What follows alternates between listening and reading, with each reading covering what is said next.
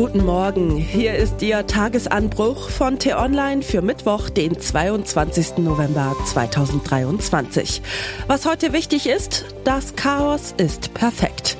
Geschrieben von T-Online Politikreporter Daniel Mützel und am Mikrofon bin heute ich, Michelle Paulina Kolberg. Warten Sie auch schon sehnsüchtig auf die Bereinigungssitzung des Haushaltsausschusses des Bundestags? Wenn Sie diese Aneinanderreihung von Wortungeheuern noch nicht abgeschreckt hat, möchten wir Ihnen gratulieren. Dann sind Sie entweder sehr tapfer, schwer aus der Ruhe zu bringen, oder Sie haben die vergangenen Tage fleißig T-Online oder die Konkurrenz gelesen. Denn bislang war diese Sitzung mit dem sperrigen Namen den meisten Normalsterblichen unbekannt. Dabei kann ihre Bedeutung für das Funktionieren des Staates kaum überschätzt werden. Auf der Bereinigungssitzung wird in der Regel Regel der Haushalt einer Bundesregierung final beraten, bevor er dem Deutschen Bundestag zur Abstimmung vorgelegt wird. Bislang galt die Regel, ein Hauen und Stechen um die richtigen Einnahmen und Ausgaben des Staates ist erlaubt, aber am Ende ist Ruhe im Karton. Das Ergebnis des parlamentarischen Streits ist ein verfassungskonformer Haushalt, der die Geschicke einer Bundesregierung im nächsten Jahr lenkt. Diese Gewissheit ist nun zertrümmert.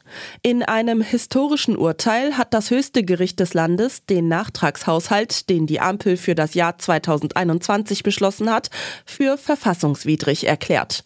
Mit dem Grundgesetz unvereinbar und nichtig urteilte das Bundesverfassungsgericht am vergangenen Mittwoch. Das, was die Ampel vollbracht hat, ist bisher einmalig in der Geschichte der Bundesrepublik. Sie hat nicht genutzte Corona-Schulden aus dem Jahr 2021 in einen Klimafonds übertragen, um damit klima- und industriepolitische Projekte in den nächsten Jahren zu finanzieren. Kredite aufnehmen und so lange parken, bis man sie ausgeben will, geht aber nicht, urteilte das Karlsruher Gericht. Die Folge?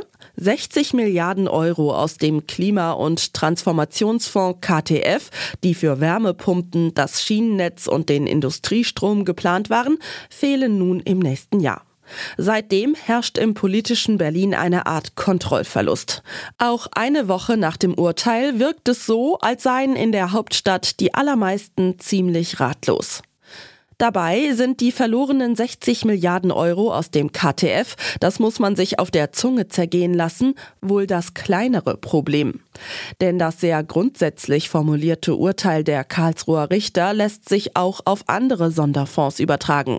Etwa auf den 200 Milliarden Euro schweren Wirtschaftsstabilisierungsfonds WSF von Kanzler Scholz großspurig Doppelwumms genannt.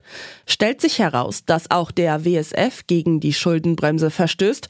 Rund 32 Milliarden Euro wurden dem Fonds dieses Jahr bereits entnommen, wäre auch der Haushalt 2023 nicht zu halten. Ein Doppelwumms gegen die Verfassung. Um weitere Entnahmen zu verhindern, sperrte das Finanzministerium den WSF am Dienstag schon mal vorsorglich. Verstärkt wird das Chaos zusätzlich durch die offenbar unabgestimmte Außenkommunikation der Ampel. Die wohl letzte Chance, dafür einen verfassungskonformen Etat 2024 zu beschließen, bietet sich am morgigen Donnerstag im Haushaltsausschuss. Nur so kann die Ampel den knappen Zeitplan einhalten. Schafft sie es nicht, gilt ab 2024 erstmal eine vorläufige Haushaltsplanung. Das zieht enorme Einschränkungen bei den Ausgaben nach sich. Wie auch immer die historische Sitzung des Haushaltsausschusses am Donnerstag ausgehen wird, es bleibt zu hoffen, dass die Ampel sich ernsthaft mit den Folgen des Karlsruher Urteils auseinandersetzt. Man kann nun lange darüber streiten und angesichts der Dimension des Problems sollte man das auch, warum die Ampel nicht genug Geld für ihre Projekte hat, ob die Schuldenbremse nicht ein Gespenst der Vergangenheit ist. Aber man darf den ungelösten Streit nicht in den Bundeshaushalt selbst hineintragen tragen, wie einen Sprengsatz, der irgendwann hochgeht.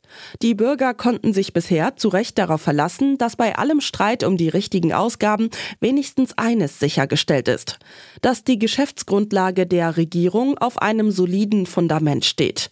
Diese Verlässlichkeit wurde beschädigt. Wenn also jetzt so manch ein Regierungspolitiker der Union vorwirft, dass sie die Menschen verunsichere, Chaos stifte oder staatspolitisch unverantwortlich handele, ist das ein durchsichtiges Manöver.